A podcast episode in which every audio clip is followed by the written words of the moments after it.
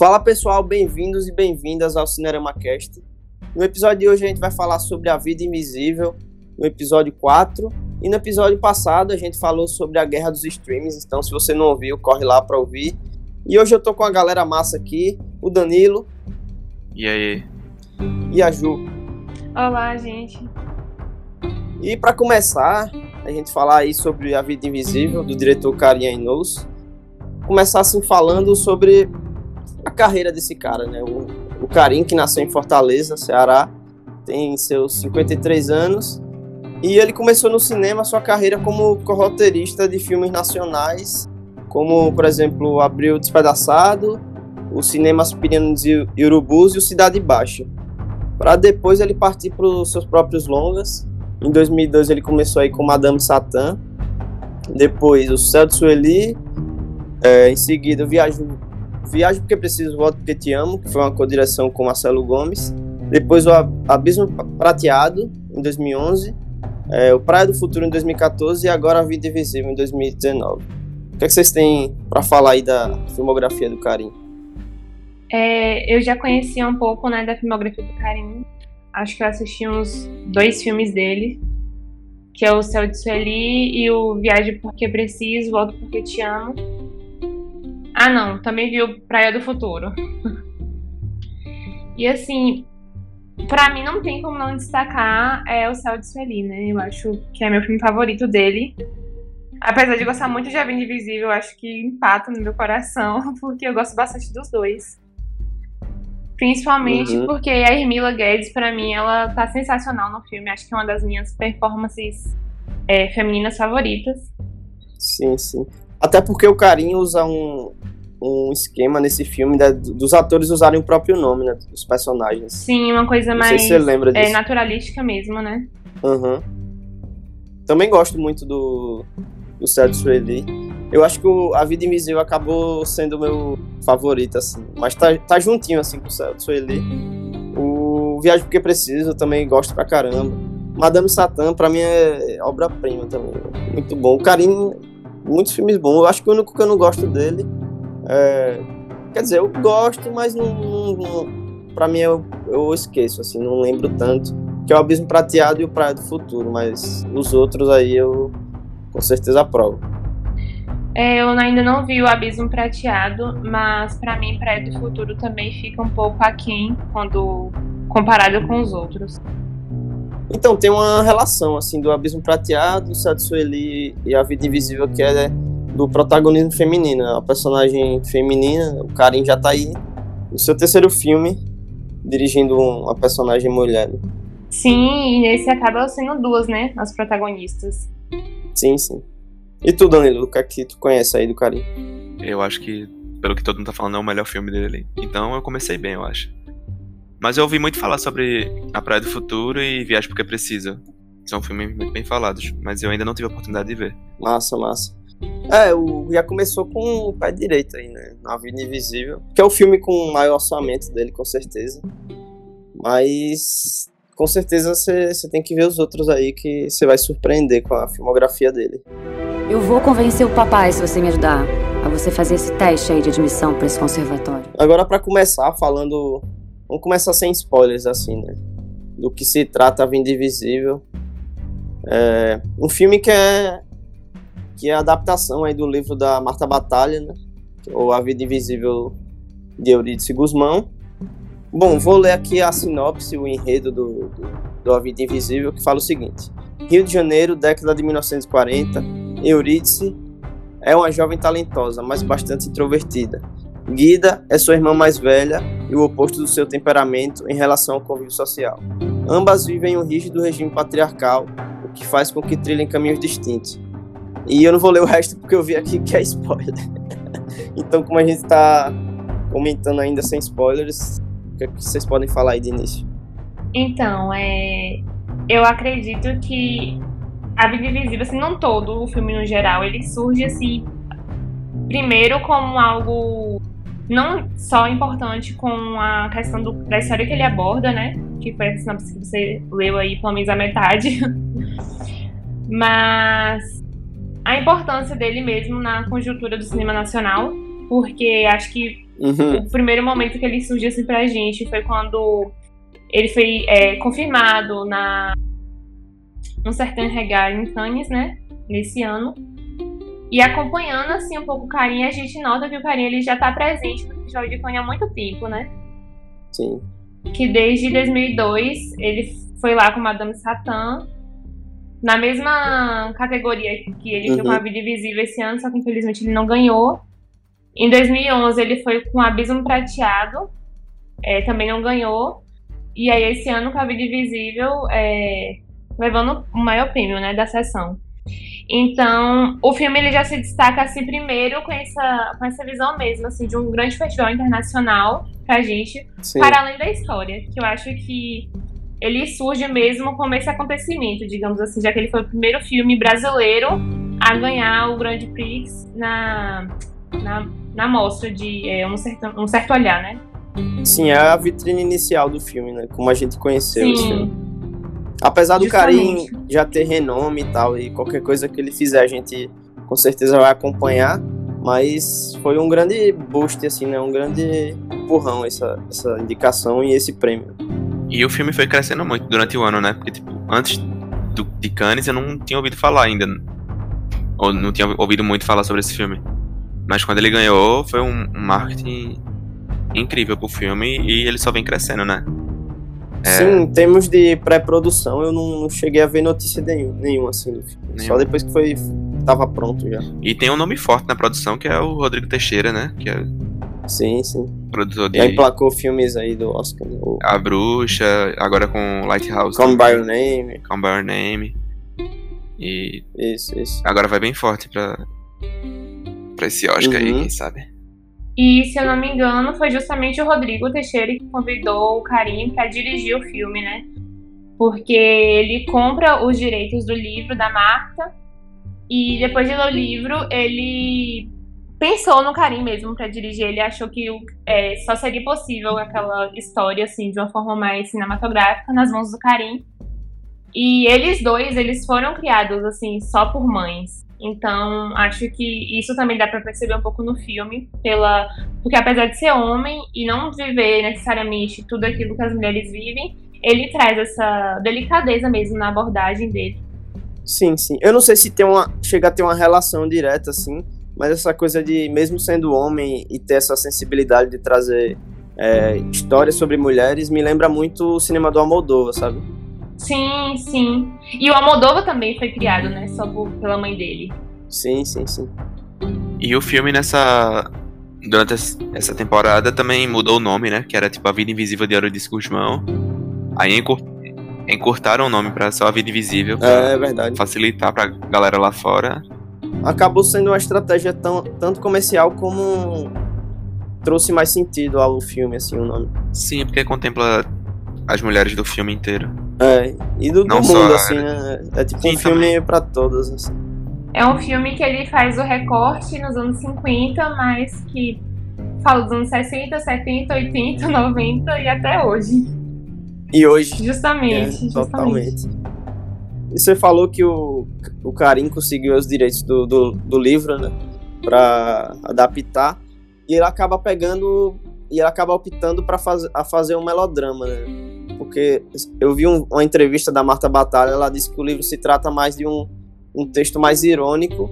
E o Karim partiu para um melodrama, para uma forma de é, pegar um tema central e fazer uma denúncia assim do, da sociedade patriarcal e tal. E ele usa esse melodrama para para efetuar isso muito bem.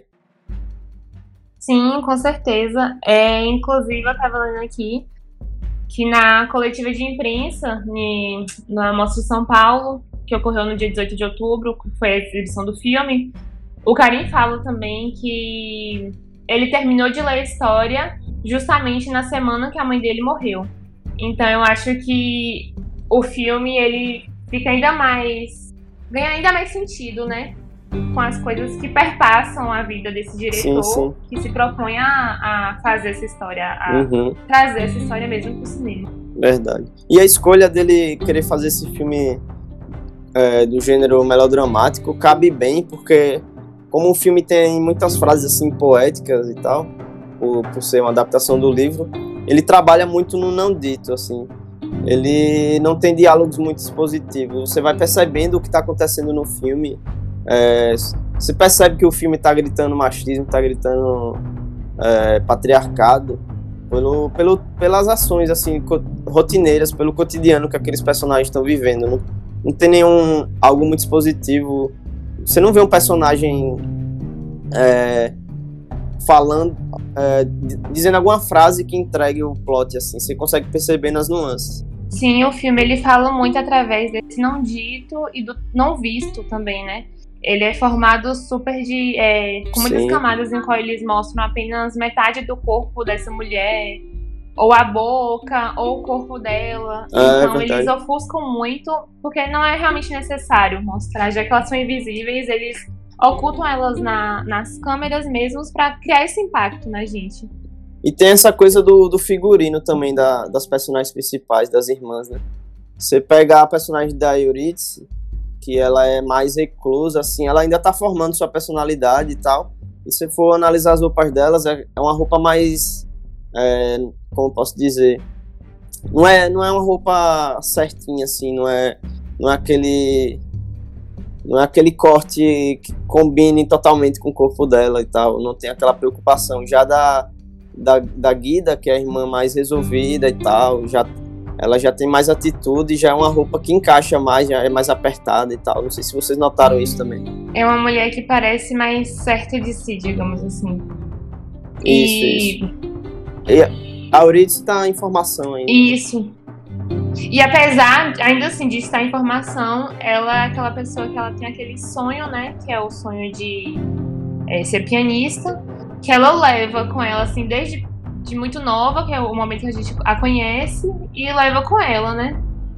Apesar de ainda ser informação, é um sonho que atravessa ela e não importa a etapa da vida em que ela esteja, esse sonho tá com ela. Isso, isso. Antes de a gente entrar no, nos spoilers, assim, não sei se, já, se a gente já pode começar os spoilers, eu queria fazer uma pergunta a, a todos nós, e principalmente a, a Ju, por ser mulher que é se vocês acham que um homem pode fazer um filme feminista, assim, já que o Karim parte de, dessa premissa aí de é, relatar uma situação do patriarcado em que mulheres sofrem todos os dias. E ele fez isso, inclusive, no, no Céu de Sueli também. Não o mesmo plot, quer dizer, chegou a fazer também, mas tipo, de dirigir uma mulher. Porque a, a, apesar de ter roteirista mulher no, no filme, é, ainda tem um olhar masculino né, do diretor e tal, essa coisa do... E eu queria saber se é possível isso e se ele tá aí para somar ou se é melhor nem fazer. O que é que vocês acham? Então, é, eu acho que fazer um filme feminista, ele sendo homem, é um diretor homem, é uma coisa complicada, né? Eu não acredito que isso seja possível, apesar dele fazer um bom trabalho. Uhum pelo menos é, estando no lugar que eu estou como mulher e percebendo que é, o campo cinematográfico ele possui mulheres que ainda assim são muito invisibilizadas mesmo. A gente percebe que a quantidade de diretoras mulheres que estão aí é, tentando espaço, que, sim, ou então sim. que já, já são consagradas ainda assim, são pouco conhecidas. Só que a gente percebe que muito do, é, do que o Karim traz no filme, ele é, se sustenta justamente nesse olhar feminino de outras diretoras. Uhum. É, por exemplo, uhum. no, durante o filme, eu também não sei se pode já começar a comentar o filme, mas essa questão. Tá certo. Essa questão que eu citei mesmo de, é, de apresentar muita mulher cortada e tem uma cena muito específica da Eurídice, no qual ela está em cena com o pai e com o marido dela. Uhum. E ela está sem cabeça. Isso, isso, filme. isso. E não é porque a, a, Carol Duarte é alta, não. É a estética mesmo.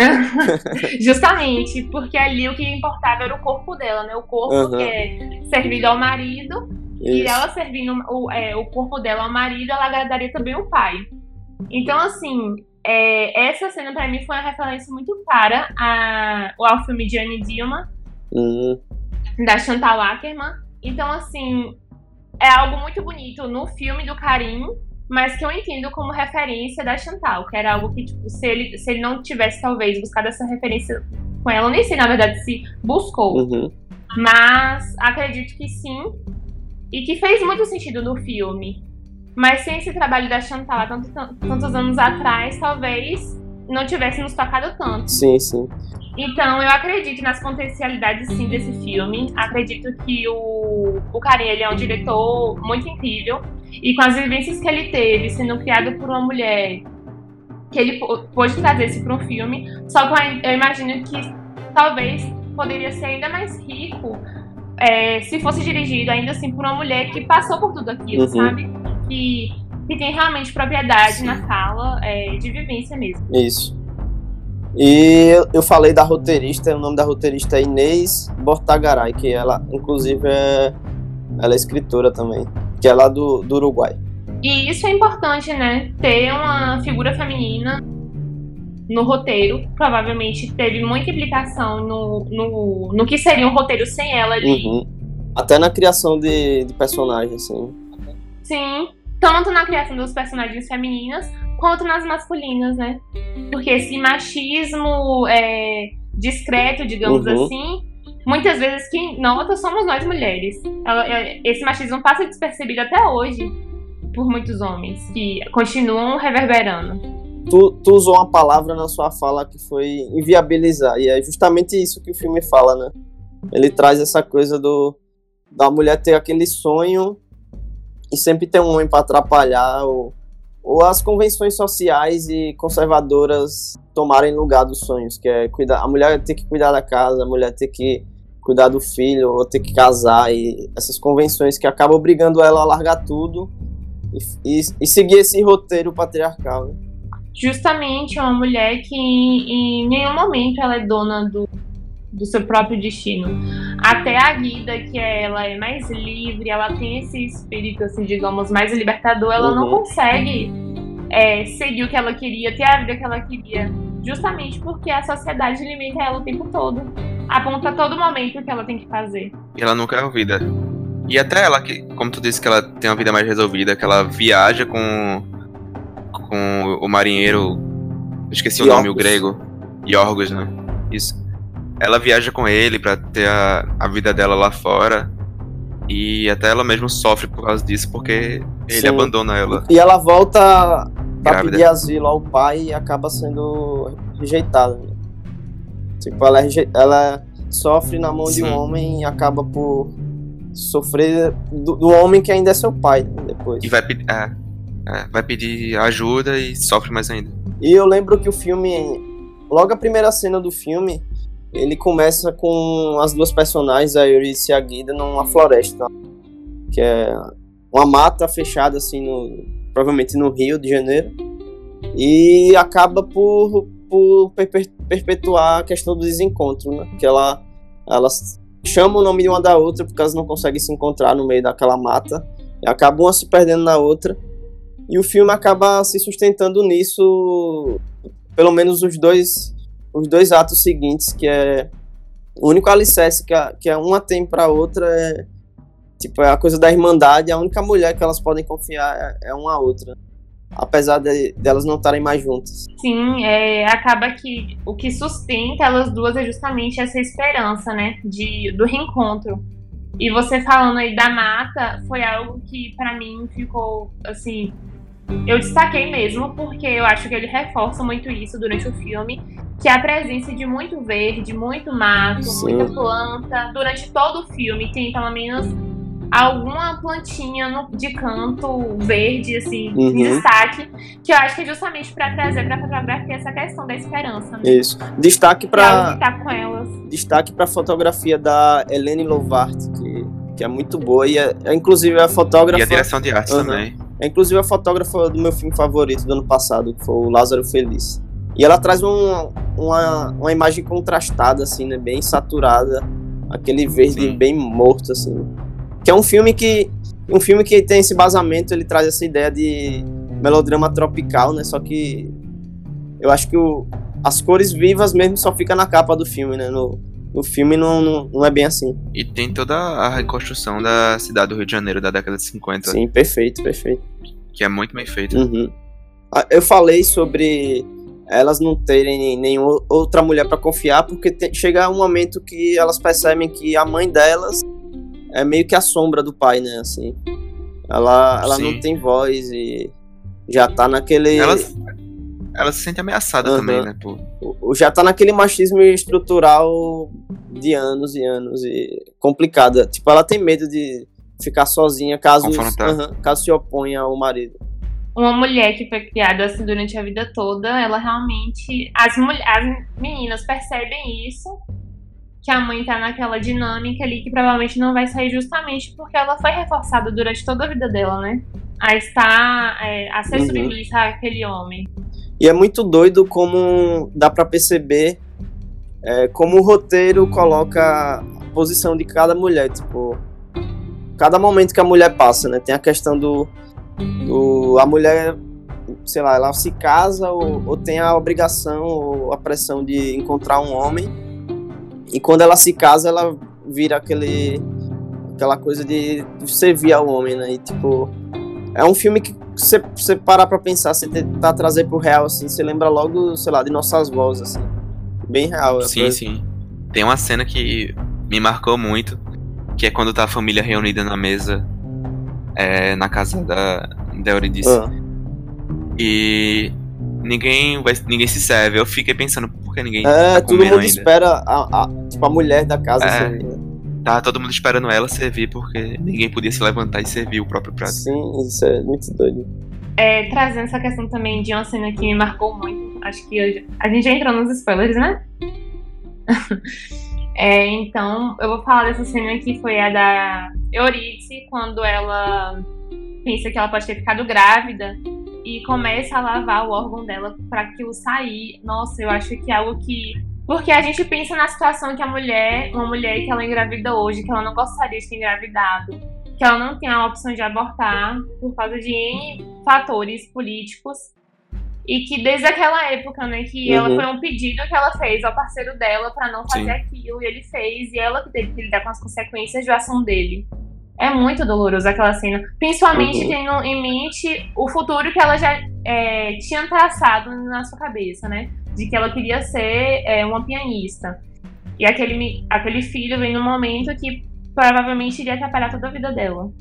É, tem uma cena que eu não lembro se é a primeira vez dela com, com o marido, logo depois que casa. Que eu me incomodei bastante. E na sala tinha uma galera meio rindo, eu achei meio estranho. Que foi. Que tipo, ele meio que dopa ela. É com lança-perfume. né? É, tipo, ele droga ela pra poder fazer. E, tipo, a galera ficou meio rindo, eu achei meio estranho. Eu não sei se eu percebi errado. ou, tipo, É, eu, eu acabei ouvindo relatos também de- dessas reações, assim, vindo de homens e tal. sim, achei. É, então. Uma galera rindo, eu fiquei meio estranho. Até porque é uma cena super incômoda, incômoda não, não, não cabe. Não cabe riso, não, não tem intenção do, do diretor de tornar a cena Sim, cômica. justamente. E é, na no- é. se eu não me engano, é nas notícias deles.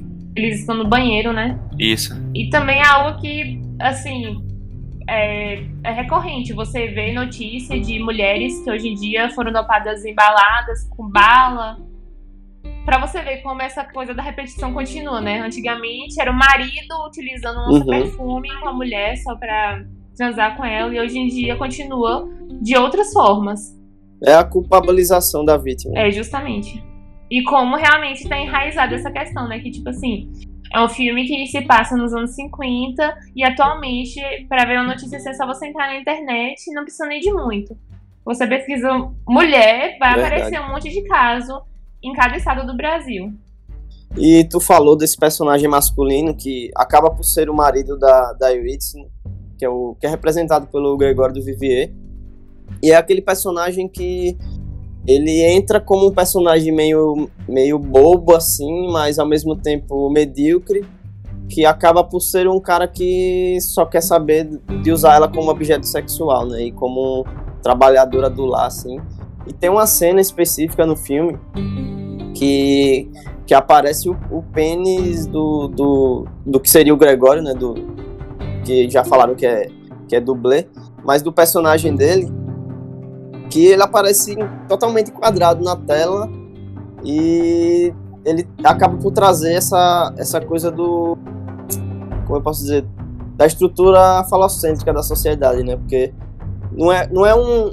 A, a cena que se sucede depois desse, desse pênis ereto não é uma coisa natural, é uma cena. Quer dizer, é natural, né? Mas é, é cru, mas é. É violento e, e não entendo porque acaba causando essas reações. Que é uma cena muito forte, pesada. Pois é.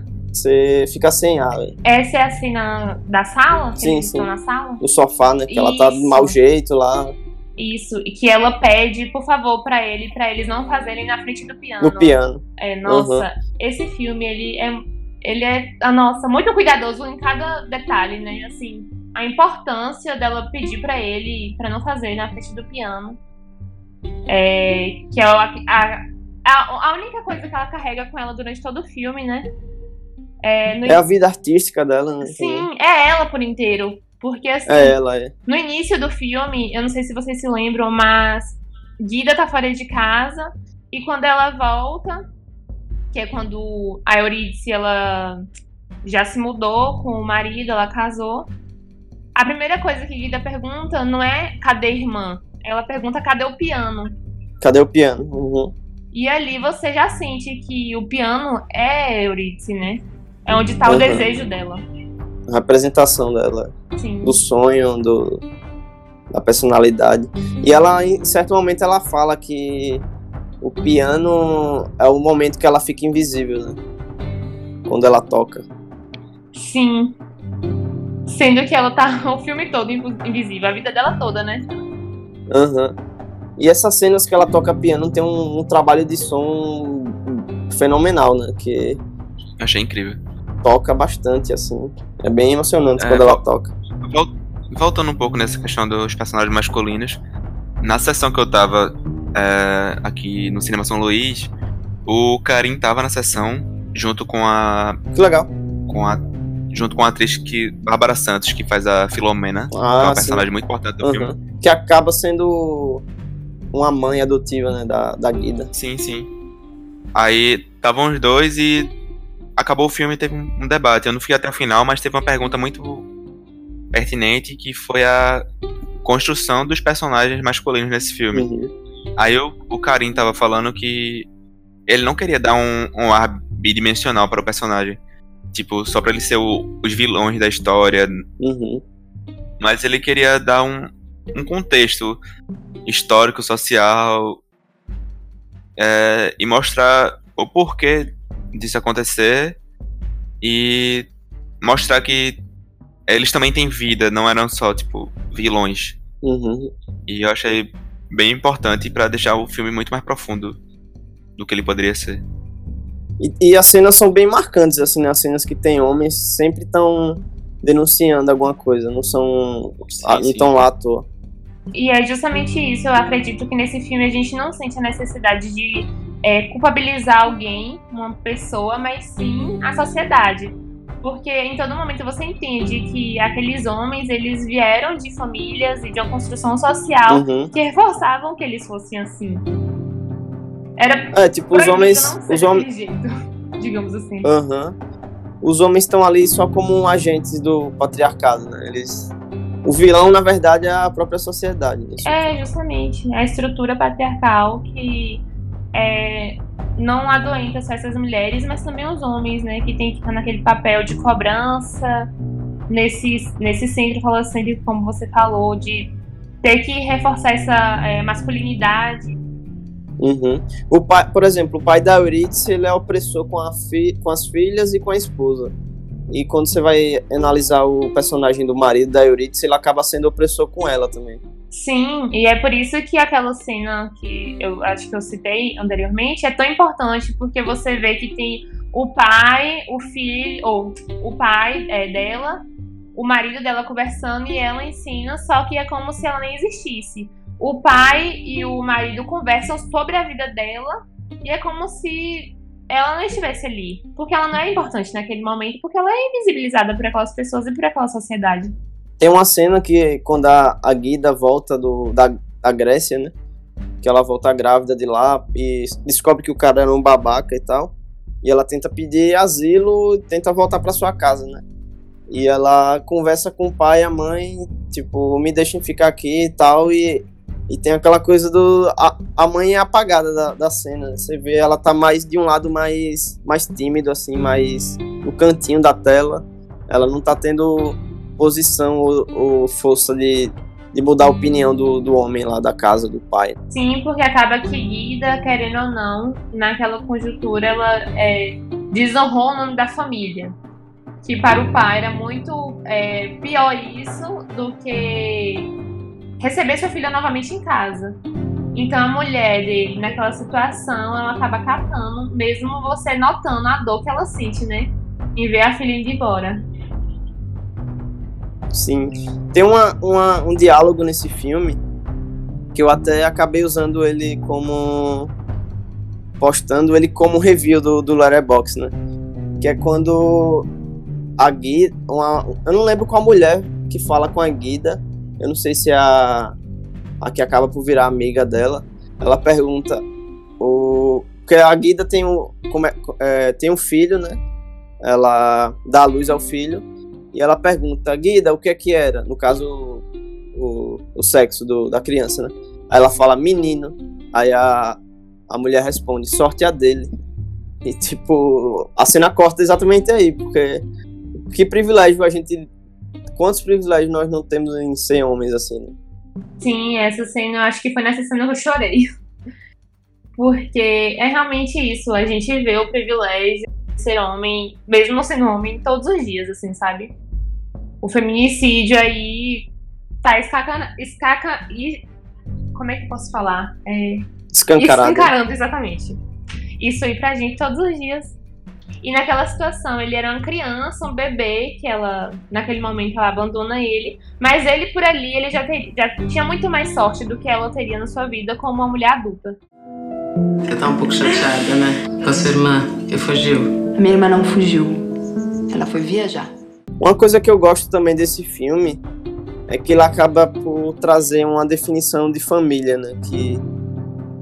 Tipo, isso na década de 50. Tipo, família não é só pai e mãe e tal, é tipo família é amor, né? Que ela acaba a Guida, a personagem da Guida, quando tá quando é expulsa de casa, ela acaba por ter o seu novo lar com a personagem da Filomena, não tô lembrado o nome dela agora. Você lembra aí? É Filó, Filomena. Filomena, né? Que é a personagem a personagem mulher que acaba por acolher ela assim e que, que é um que tem uma personalidade muito forte, é uma personagem bem construída do, do pouco que ela aparece, assim. E é surpreendente como ele acaba até por trazer essa, esse conceito social. Aí ela fala que não precisa de homem para se divertir, nem para viver. É, é verdade. Etc. é uma cena até cômica, né? Que ela fala sim, sim. que não precisa de ninguém, ela faz ela mesma e tal. É, agora uma coisa desse filme que me deixou muito agoniado é a, a trama da, das duas irmãs não conseguirem se encontrar durante o filme, estando na mesma cidade. Sim, e tem a coisa. E, e fica passando por as coisas das cartas, né? Que a Guida fica mandando. Sim. E o triste que, que a gente acaba por se deparar no filme, a gente falou tanto sobre a cena que a Guida volta e pede ajuda ao pai, né? E a gente acabou, esque acabou esquecendo de comentar que o pai é, diz uma mentira para ela, né? Ela diz que a, a Eurídice, a Eurídice foi pra, pra Áustria, né? Fazer o, o curso do, do, O curso de piano, né? Do conservatório lá. Só que ela tinha casado. Uhum. E a gente fica com essa mentira na cabeça o tempo todo, sendo que elas estão na mesma cidade e a gente fica torcendo por, por esse reencontro. Agora teve uma coisa no filme que eu pensei que o filme ter um pouco de. Não suspense, mas algo investigativo, sabe? Um nota disso, mas é um gosto pessoal meu.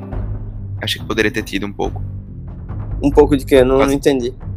De um suspense, um, ah. uma, investi uma, investigação, um thriller. Sim, tanto que ela tem um personagem que, que, que entra para investigar o, o paradeiro, Sim. né? Da, da Eurídice. Sim. E a Eurídice também contrata né, uma pessoa para procurar pela uhum. vida, que acaba encontrando o, o caixão. Só que é da é, Justamente, é. com a Filomena, só que com o da Guida. Uhum, ela acaba por chegar. trocar o nome Sim. com a Filomena, porque a Filomena morre e tal. E deixa a casa pra ela. Agora, apesar de, assim, do filme não ter é, esse suspense, pra mim aquela cena do restaurante, nossa, eu passei mal. Do aquário, né? Sim, que elas duas estão ali no mesmo lugar e dá vontade de entrar E no os filhos se filme encontram. e puxar uma pra falar com a outra. Sim. Eu também fiquei nessa vontade aí. E uma coisa que a gente tem que comentar nesse filme é a presença do sexo. Que é muito pertinente. E não são. E o sexo não tá aqui como algo sensual, né? Sim, Ele tá mais como algo grotesco e violento. doloroso. Aham. Até por. Tem uma cena que ela- a Guida acaba usando o sexo como moeda de troca, né? Sim, sim. ela acaba sujeitando a isso para poder ter o medicamento suficiente para fazer a eutanásia da amiga lá. Tanto que em nenhum momento você vê elas é, tendo prazer, né, nisso. É sempre ou é, a Eurídice, no caso, em prol do marido, e a Guida em prol de, de uma moeda, de um dinheiro. Uhum. Tem a cena do bar também, né? Que a Guida desce com o cara pro banheiro e, Sim, e é bem, bem deprimente. Assim. é, aquela cena é, é bem forte. E falando do, do personagem do Gregório, vocês gostaram da, da atuação dele? Teve um momento do ele a sério. Mas é porque ele vem. Ele é humorista, né? Aí tudo que a gente assistiu dele era tipo coisa de humor. Aí eu não sei se é por isso que eu não conseguia levar ele a sério. Uhum. Porque os trejeitos dele e tal, assim. Sim, sim. Já pelo lado do, da Carol Duarte e da Juliana Stockler, eu achei fenomenal a, a atuação delas. Principalmente da, da Juliana, que faz a Guida. né? Eu não, Sim, não sim. conhecia a atriz e ela, pra mim, foi um grande destaque, assim. Tirando a Fernandona lá no final do filme, Uhum. que a gente ainda vai chegar nisso aí. É, eu não conheço. Ali é o concurso. Pode falar.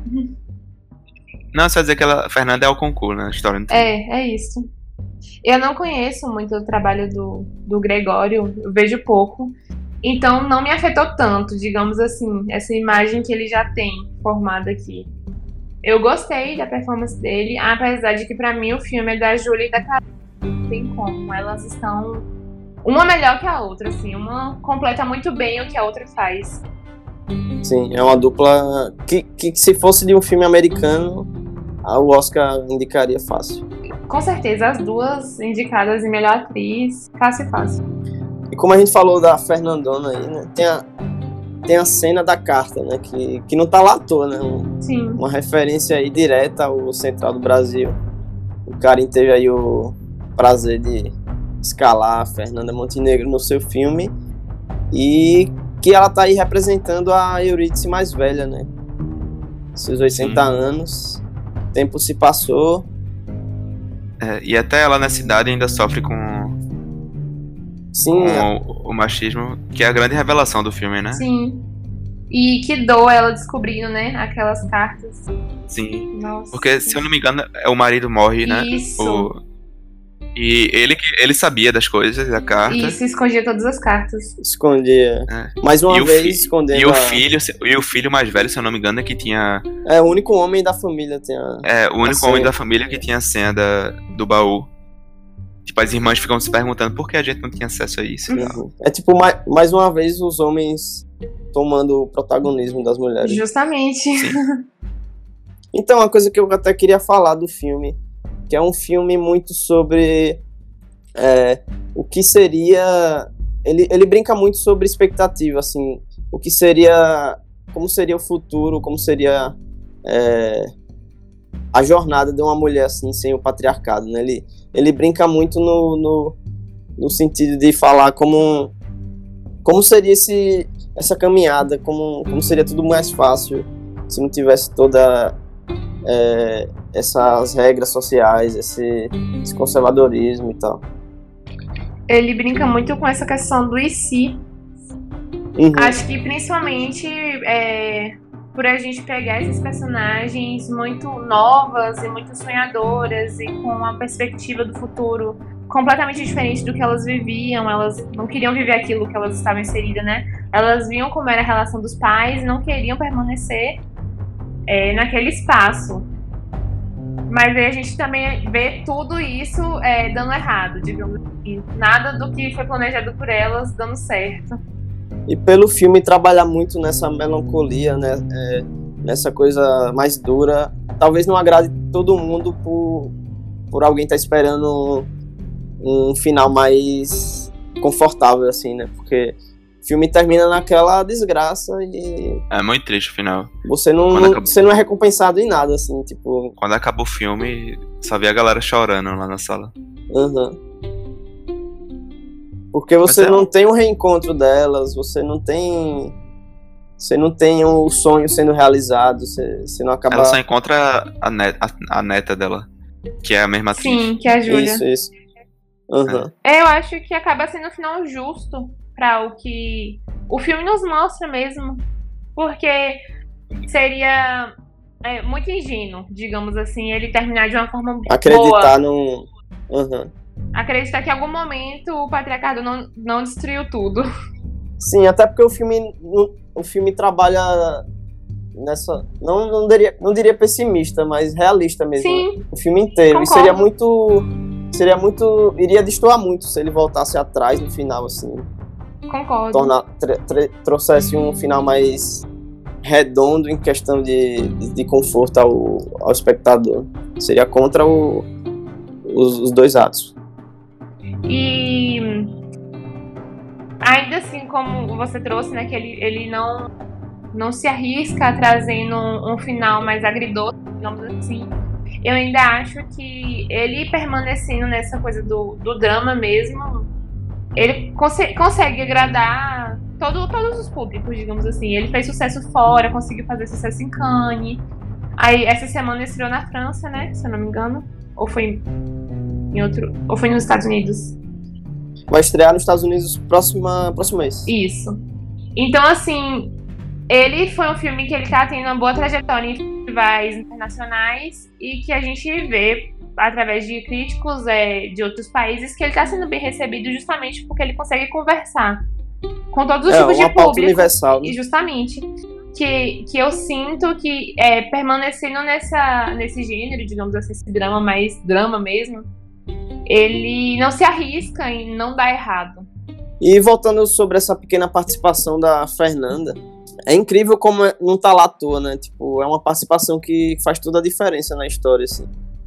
A forma que ela conduz a, essa emoção de, de reviver o passado, assim, é incrível, velho. Foi um momento que eu derramei a lágrima, assim, caiu bem molhada, assim, a lágrima. É, eu acho que a Fernanda, ela vem como a cereja do bolo, né? É um filme que Uhum. ele já é muito bonito, muito tocante, e a Fernanda ela vem pra fechar assim com chave de ouro. Algo que já era muito bom, Sim. ela só melhora. A Fernanda sempre tem uma presença muito forte, né? Em qualquer coisa que ela faz. Por ela ser uma lenda do cinema, foi incrível a participação dela. E a dramaturgia no geral do filme, assim, é, é tudo muito bem feito, né? Os diálogos, o, as conversações são, são bem orgânicas. Apesar de eu ter dificuldade de entender um pouco o que o pai dela falava, por ele ser português. Sim, é bem difícilzinho. Senti falta de uma legenda, confesso. Mas, no geral, é um filme que bate qualquer melodrama, assim, pelo menos da década. Sim. Eu, eu tô apaixonado por esse filme. Ele é muito bom. E essa questão da Fernanda, eu acredito que eu não tinha sido a única pessoa, mas acho que muitas pessoas acreditam até que ela vai aparecer. Porque acaba que, como Fernanda é um grande nome no filme, muitas pessoas, ah, não, tem a Fernanda. Ela deve aparecer pelo menos aí uma hora de filme. E chega ali só nos últimos minutinhos. É, uns 10 minutinhos, sei lá. Isso. Acaba sendo a finalzinho, assim, mas é, Isso, um- é um perfeita trunfo. a forma que ela entra. Aham. Ela entrega um, uma Ela não entra ali é à toa, né? Uhum. E é um filme muito fiel e, e a Fernanda casa muito bem com, com, com o que o filme quer dizer. Sim, principalmente é, quando é, o filme ele se propondo a passar nos anos 50 e a Fernanda ela sendo uma atriz que ela já estava é, atuante nessa, nessa década, né? Então, assim, a Fernanda, querendo ou não, ela também já ocupava um espaço de privilégio nesse espaço, já que ela tinha um pouco de liberdade fazendo arte, mas ainda assim ela era uma mulher nos anos 50, então é, poder estar em um filme que retrata tudo isso, com certeza não vem assim, de graça, não vem à toa, né? Isso, isso. Querida irmã, descobri o que é ser uma mulher sozinha nesse mundo. Não perco a esperança de que você volte ao Brasil. Eu acho que é com esse, esse tom amargo, esse tom melancólico que a gente vai finalizando, mas antes a gente tem que falar aqui sobre o, as chances do filme no Oscar. Ou vocês querem falar mais alguma coisa a respeito do filme? Não, não, tô tranquilo. É, agora eu acho que sobre a chance do Oscar, o filme é muito forte, mas caiu no ano com muitos filmes importantes. Que, tipo, Parasita, que a gente já fez o, o episódio aqui. Que eu acho que o filme teve muito azar de cair no mesmo ano que esse filme. Sim, o Parasita que vem aí como um vencedor da Palma de Ouro, né? Ele é, vai vir como favorito. Ele vem do... como favorito, com certeza. E eu entendo muito o Brasil ter indicado esse filme e não Bacurau. Sim, é, é uma linguagem mais mais adepta assim aos americanos em geral. É, é, um, é um tema mais universal do que uhum. Bacurau foi. E no Bacurau os americanos são chamados de burros no filme, né? Sim, tem isso. e também por Bacurau trazer essa, essa crítica política dentro do filme de gênero, né? Eu acho que é, o filme é muito, de gênero é, é muito, muito nordeste. se destacar, assim. No, e é muito Oscar. nordestino. Uhum. É isso, eu acho que, assim. Eu não vou mentir que eu gostaria de ver o Brasil, principalmente esse ano, sendo representado com Bacurau. Porque eu acho que Bacurau ele fala muito do, do, do Brasil. Da identidade, atual. né? Justamente. Ele, eu acho que ele é muito brasileiro, ele é muita gente. É, mas é justamente isso. É, era um risco que a gente ia correr.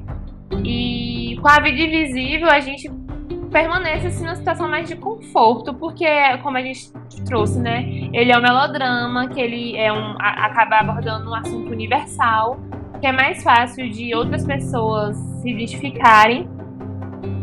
Tem o, a produção do Rodrigo Teixeira, que é algo que também funciona, né? Tem o selo do, do de Cannes também, de ter ganhado o prêmio lá. Justamente, de ter ganhado. É, foi o primeiro filme brasileiro a ganhar o prêmio no, na seção de Um Certo Olhar. E A Amazon tá por trás ainda. Distribuição da Amazon. Então são uma série de fatores que nos ajudam, né, nesse ano. E sem falar que assim, ele foi escolhido por um comitê de pessoas que, que sabem sobre cinema, né? Ana Molaert, Walter Carvalho. Então sim, são pessoas sim. que já têm experiência também nessa questão do Oscar, de campanha, e que é, provavelmente imaginavam, assim, quando uhum, foram decidir o que, que seria melhor para o Brasil nesse ano. Esse ano acertaram, pelo menos. É. Diferente do, do circo, grande circo místico. Diferente de grande circo místico, pequeno segredo. Sim, sim. E tem o, tem o Rodrigo Teixeira do lado também, né? Que é um cara aí que já conseguiu emplacar filmes no Oscar. Ganhou, né? Prêmios no Oscar. Com. Me chama, Me chama pelo seu nome, nome, justamente. E a Amazon uhum. também vem pra distribuir esse filme aí, né? Fora. Infelizmente, esse ano a Amazon também tá com outro filme, que é Os Miseráveis, da França. Que talvez ganhe uma vaga, né? É, porque infelizmente acaba que como é, Os Miseráveis, ele ganhou um prêmio que acaba sendo maior em Cannes, e eu acho que isso influenciou bastante, é, eles acabam dando mais espaço para esse filme. Não só para o filme, mas pela França mesmo, porque a França acaba que é um país mais certo de ser indicado do que o Brasil. Uhum estamos aí já há um tempo tentando uma nova indicação, né? Eu, eu ouvi uma entrevista do Rodrigo, Te, do Rodrigo Teixeira e ele fala que além da indicação de melhor filme estrangeiro, ele estava lutando para indicar como melhor fotografia também, que, que traz a fotografia da, da, diretora que eu citei, do, do Lázaro Feliz. E eu não sei se tem chances e tal, mas seria interessante também se emplacasse mais uma indicação aí. Eu acho, sinceramente, que tem assim, zero chance. Mas é uma coisa que seria muito boa de ver. O filme, se por exemplo, o filme ele estivesse. É... Até por ser uma mulher diretora, né? Sim, Isso já. Sim, sim, com certeza. Eu acho que se, por exemplo, o filme ele tivesse o, a notoriedade que Parasita tá tendo agora, talvez ele conseguisse sim. Porque Parasita ele já tá sendo cotado para outras categorias, né? Melhor edição, melhor diretor, Prêmios técnicos. melhor ator né? coadjuvante. Então, se ele é, tivesse mais força em sua própria categoria, digamos assim, que seria a categoria de melhor filme internacional, talvez ele conseguisse sim. Mas esse ano eu acho muito difícil. E a Coreia tem muito mais força que o Brasil hoje, Sim, eles fizeram todo, acho que foram, não sei se foi 20 ou 30 anos, né? Reprogramando todo o Sim. cinema deles. Poli- políticas públicas, cinema, né? Muito investimento. Que era o que, Aprende aí, é, governo. o que o Brasil deveria fazer, né? É, o Brasil tá indo no caminho contrário. Pois é. E, cara, é, é até, é até muito triste, porque a gente tá vivendo um momento que o. Um boom, né? um- é, um momento que o cinema brasileiro tá trazendo filmes muito, muito bons. Tipo, no mesmo ano, você tem aí Bacurau, você tem A Vinda Invisível, você tem No Coração do Mundo. Tem muitos, muitos filmes bons. E ao mesmo tempo você tem esse, esse descaso aí, né? Com a cultura e com a cine. Pois é. Sim, é, eu lembro que lá na, no Cine BH, depois, da- não antes da sessão do filme, o Rodrigo Teixeira falou que no dia que foi anunciado que a Vida Invisível iria é, representar o Brasil no Oscar, ele recebeu um e-mail do governo falando que não iria ajudar na campanha, que ele teria que Nossa. arcar com, com o dinheiro dele mesmo. Então aí ele correu atrás e conseguiu essa distribuição pela Amazon. Inclusive nesse momento que a gente grava aqui o podcast, que é 27 de novembro, é, a gente ainda não tem nenhum paradeiro do futuro do Marighella, né? Foi, foi rolou um boato aí de que, ele, que iria virar uma série de, pra TV, Pela Globo. talvez, é, É. pelo Globoplay também, né?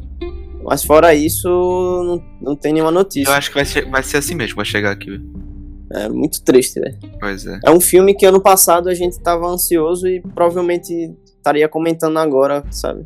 É muito triste mesmo. Ainda mais com também falando que ele começou traçando essa carreira internacional, né? Aí na Berlinale. E a gente não, não pôde nem ver o filme. Pois é. Eu queria muito ver a reação do nosso presidente, Abacural. Sim. Eu queria ver muito, mas tenho certeza que ele não assistiu e nem vai assistir, né? Aham. Então, pensando assim no atual cenário aqui do, do da World Season, como é que vocês veem os, os indicados que já estão com um pezinho assim do, do melhor filme do melhor filme internacional? Eu acho que A Vida Invisível entra na lista. Tomara, do- são, tomara. quantos, são quantos filmes? São Dez? cinco, cinco, Cinco, Cinco? é. cinco. É porque assim, Eu acho que ele entra. no início de janeiro, eles lançam uma lista com 10. É, a Aí desses shortlist. 10 eles vão indicar 5. Ah, saquei. Porque eu tinha lido um negócio que você, tipo, tem os dois países e o Oscar ainda pode indicar mais dois, se eu não me engano. É, desconsiderando o país, tipo, por fora. Sim, isso aí depende da campanha do próprio filme, por exemplo. É, Bacurau. Se Bacurau tivesse com uma campanha muito boa lá fora, ele poderia É, entrar. estavam dizendo que Bacurau podia entrar por aí. Isso, ele poderia entrar. Então, eu tava até pensando que, por exemplo, o, o Portrait of Lady on Fire é um filme francês e tem o Les Miserables que também é francês. Se chegasse caso dos dois irem pra shortlist, meio que os votos iriam se dividir talvez a, força, a França não teria tanta força de chegar na lista principal, né?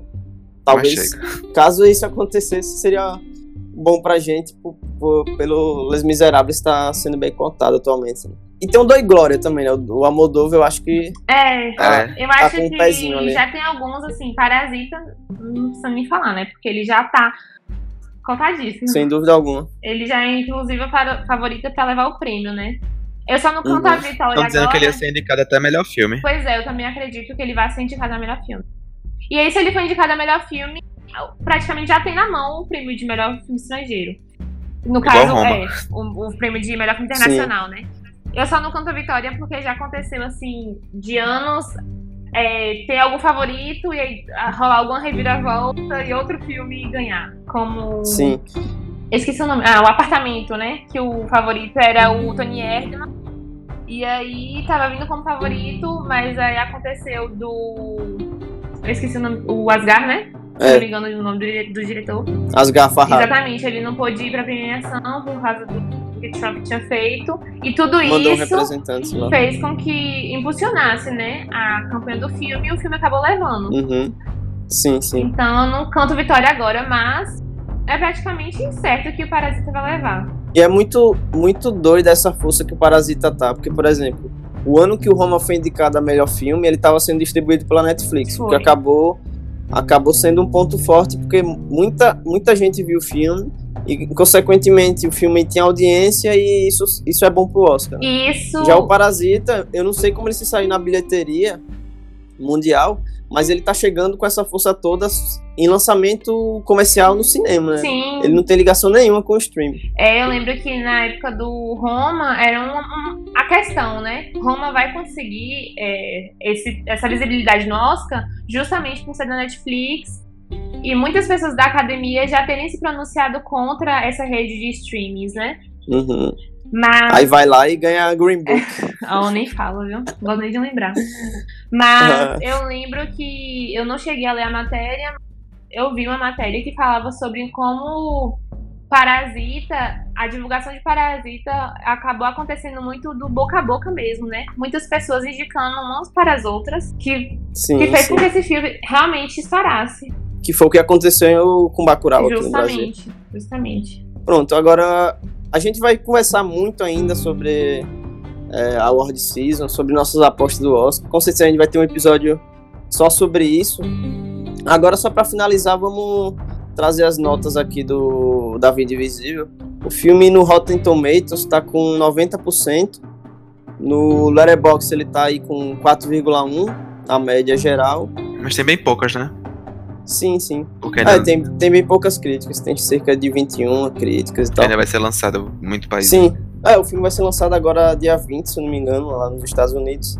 O que vai acabar ajudando muito na campanha e vai ser, eu acho que o, o resultante aí vai ser. A gente vai ficar aca- acabar sabendo melhor se o filme realmente Sim. tem chances reais de concorrer. Eu queria saber a nota de vocês aí sobre a Vida Invisível, sendo de 1 a 5 estrelas. Eu lembro que na época que eu assisti, eu dei 4,5. Não lembro por quê. Mas eu vou botar minha nota também, porque eu não lembro por quê, aí não vou aumentar. Mas eu gostei muito dele. Ele, com certeza, é um dos meus favoritos desses últimos anos. É, eu também dou 4,5. É por aquela questão que eu falei do gosto pessoal mesmo. Daquela. Eu senti falta só de um suspensezinho, de uma coisa assim. Mas o filme é impecável. E eu, minha nota é 5, porque eu amei demais esse filme. Eu, eu acredito muito no cinema do Carinha. Eu gosto muito de acompanhar o cinema dele. E foi uma das grandes surpresas desse ano. Até porque o, o grande filme que eu tava esperando nesse ano era Bacurau, que eu também gostei muito. Mas o A Vida Invisível me pegou de surpresa, assim. E inclusive tá no, tá no meu top 10 já. e já Ele tá veio- a- atualmente, Ele veio invisível pra você e apareceu do nada. Exato. Atualmente é meu segundo favorito, segundo filme favorito do ano aí. E amanhã eu vou assistir o, o irlandês, né? Então talvez Próximo episódio aí. Mas É. sim, sim. Próxima semana acompanha a gente aí. E é isso, é um essa é a minha nota do filme a- por, N motivos aí que a gente já comentou no episódio. E, e é isso, vamos ver A Vida Invisível. O filme tá agora em cartaz. Estreou dia 21, se eu não me engano. E vocês têm que assistir, apesar que eu fui olhar, a, a distribuição desse- do filme ainda tá meio tímida, assim. Aqui né? na minha cidade mesmo não veio. Eu fui dar uma olhada, realmente só tá nas capitais. Eu não sei se eles vão É. expandir na segunda semana. É, Tomara que expanda, porque. Bacurau conseguiu o alcance que conseguiu graças à mobilização pública, né? Pelo menos Sim. aqui na minha cidade, muitas pessoas mandaram e-mail para o cinema. É, no boca a boca. Então a gente vai ter que fazer o mesmo trabalho com a vida invisível. Uhum. Apesar que eu, e-mail. eu acredito que com a vida invisível seja mais difícil fazer esse trabalho de Eu também formiguinha aí. acho, também acho, infelizmente. Kleber Mendonça Uhum. tem mais fama, mas. Tipo, a galera. É, e é É. um filme, e é um filme mais duro, assim, ele traz uma temática mais. Sabe? Tanto que teve gente na minha sessão que abandonou o filme na metade, assim. Bacurau é sabe? mais divertido Nossa. de assistir. É, o, o Bacurau é mais um filme mais popular e tal. Sim. E mais diferente também, digamos assim. Uhum. Mas o, o que, o que acaba por. O que não quer dizer que o A Vida Invisível seja ruim. Não, tá? não. São, os dois são ótimos. São totalmente são diferentes. Ótimos, Aham. exatamente, de maneiras diferentes. Isso. E os dois ocupam seus lugares aí. E os dois são muito E- importantes para os dias atuais. Sim, sim. Justamente. São, são talvez os filmes mais importantes do, do Brasil esse ano.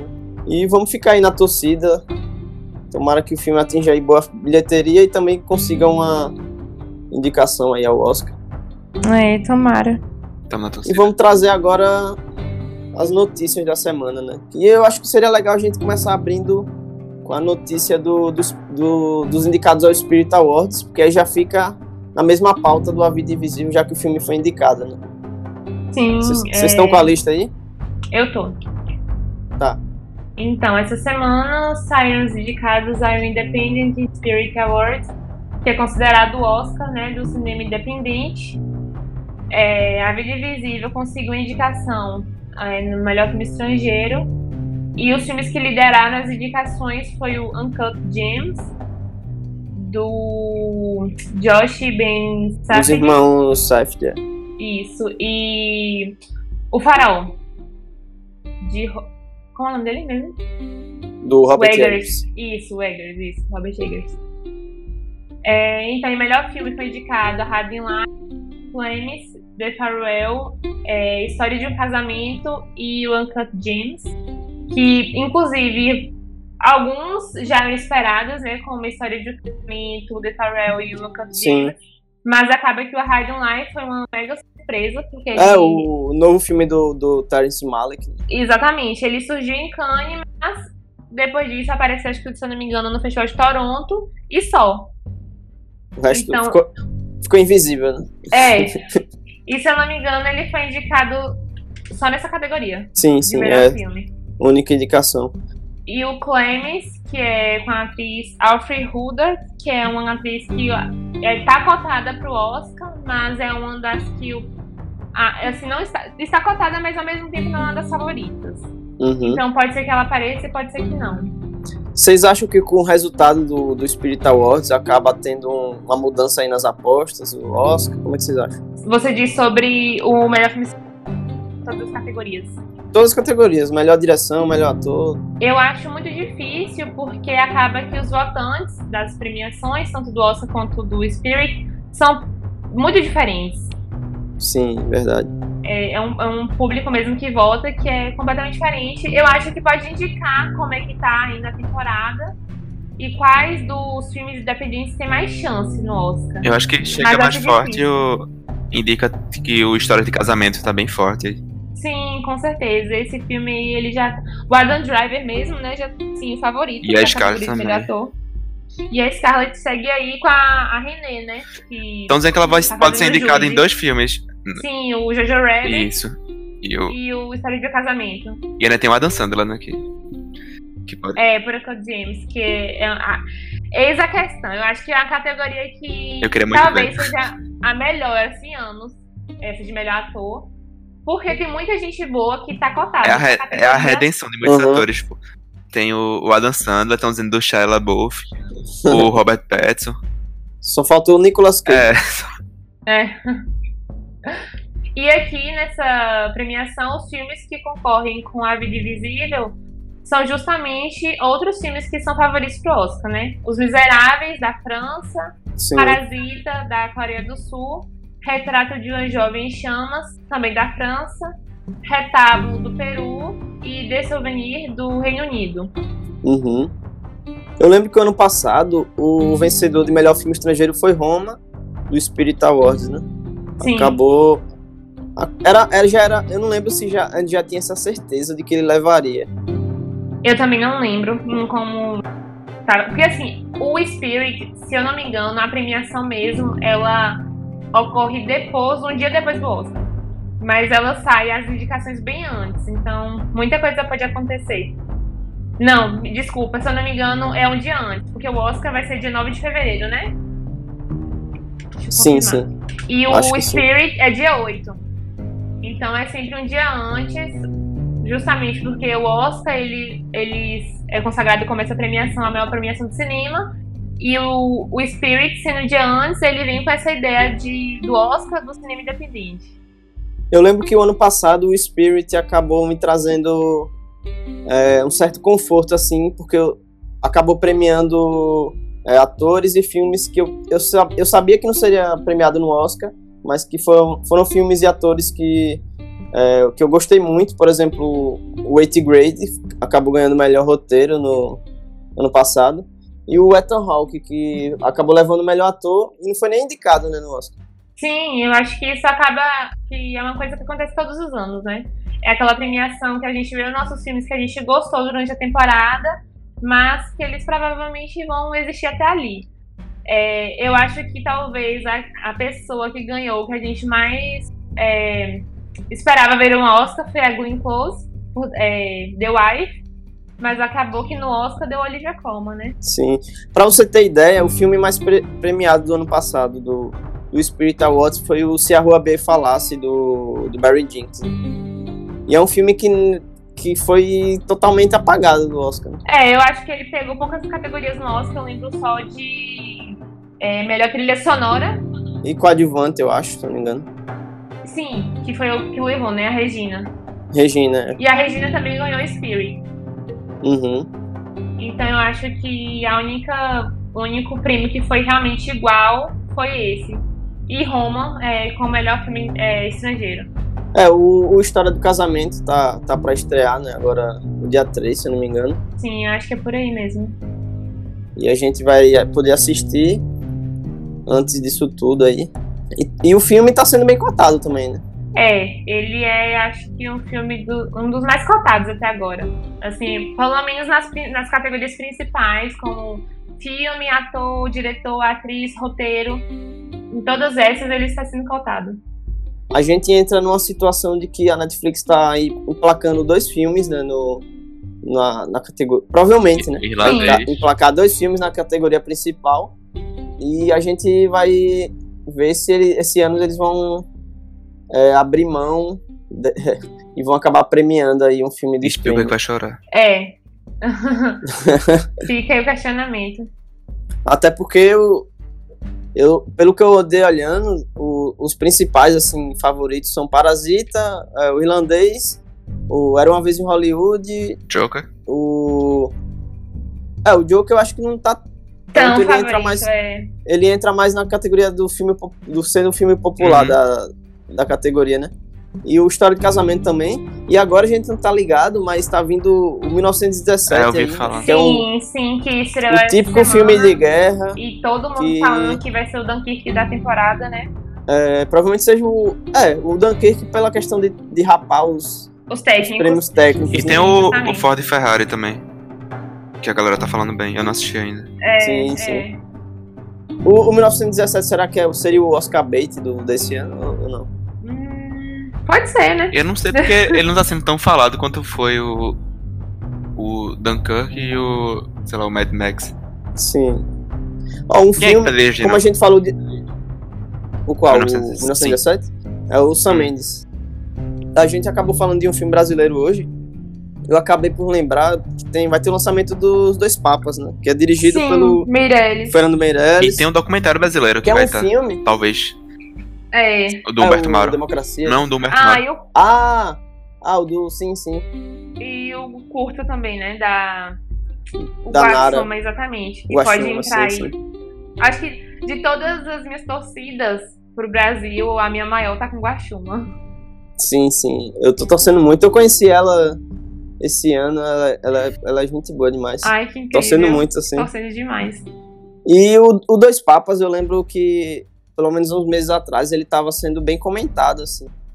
Eu não sei se estava até sendo comentado uma indicação de melhor direção pro pro Meirelles. Pro Meirelles, é. Eu acho que talvez a categoria que mais esteja assim certa, que ainda assim não tá tão certa, é a de melhor ator pro Jonathan Price, porque vão tentar ele na categoria principal e o, o Anthony Robbins na categoria coadjuvante. Mas como realmente esse ano a categoria de melhor ator talvez seja uma das categorias mais disputadas nos últimos anos, fica difícil saber quem é vai ficar de fora. Sim. Vocês têm mais alguma notícia aí para trazer hoje? Não, Eu só vou trazer uma que é para terminar com o episódio pra cima. Depois de, um, de comentar um filme tão triste assim. Que é uma notícia sobre a sessão de Frozen 2, que acabou tendo uma confusão lá. Que os adolescentes estavam brigando de facão. e isso acabou acontecendo na Inglaterra e acabou virando muito. sendo muito comentado na internet, porque a galera tava dizendo que o filme do Coringa é, não poderia ser lançado porque ia causar Ah, muita muita, violência. confusão, muita tragédia. Só que aí ninguém esperava que isso ia acontecer com Frozen 2. É. Tá vendo? A Elsa que provoca essas coisas, né, galera? Frozen 2 que eu não estreia em janeiro agora, né? E deve entrar aí, né? Em melhor animação. Provavelmente. Melhor animação é provavelmente. Que eu acho que vai ser o Toy Story, eu acho. Ah, é. Tá mais tempo aí É real. E tem a questão da, da nostalgia. né? Sim. Apesar de que Frozen também é algo que a galera gosta bastante, né? Eu, ainda, Uh, eu nunca vi o primeiro. Perdão. Eu vi, mas eu não gosto tanto não, sei lá. Então, assim, no geral, eu acho. Realmente, eu, eu também não gosto tanto assim. Mas eu lembro que nesse ano foi uma, uma onda, porque ele também levou melhor canção, não Uhum. levou? Melhor Sim, canção sim. original. Primeiro que eu vi, eu vi o filme já com raiva da música, de tão saturada que ela. Eu já não tá. vi o sim, filme por sim. causa da música. É algo. Aí foi isso que causou que a galera meio- ficou muito puta por causa da música e tirou o facão da. Só pode, né? Ah, então é isso, a gente vai finalizar aqui.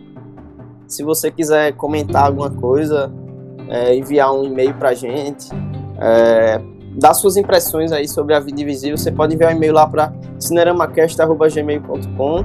Você pode ouvir nosso podcast no cineramaclube.com.br barra podcast. Também pode encontrar a gente no Spotify, no iTunes. E é isso, segue a gente lá, nos acompanha. Que próximo episódio aí provavelmente vai ser do irlandês. A gente vai. O, o Danilo já assistiu aí. Sim, vi no cinema. E a Plebe agora vai, vai ver. Vai ver na Estreia Netflix. amanhã. É. Encarar aí três horas e meia em casa. E É, vamos que vamos. preparar um, uma garrafa de De café. acordo com alguns críticos aí, só pode. Você tem que desligar todo o celular, não, não pode ir no banheiro. Não pode pausar. Quem pegou, pegou. é, é verdade. Regras É. à parte. Regras à parte, assistam aí do jeito que vocês quiserem. Assistam esse filme aí de Scorsese. E é isso. Assista, porque provavelmente a gente vai comentar no próximo episódio. Eu quero todo mundo aí pronto pra ouvir e reagir aos nossos spoilers e aos nossos comentários. E é isso, pessoal. Até o próximo episódio. Valeu, foi muito bom bater o papo aqui com vocês. Valeu, Ju, valeu, Danilo. E até a próxima. Valeu, gente. Até o próximo. Valeu, galera. Até mais. Tchau, tchau.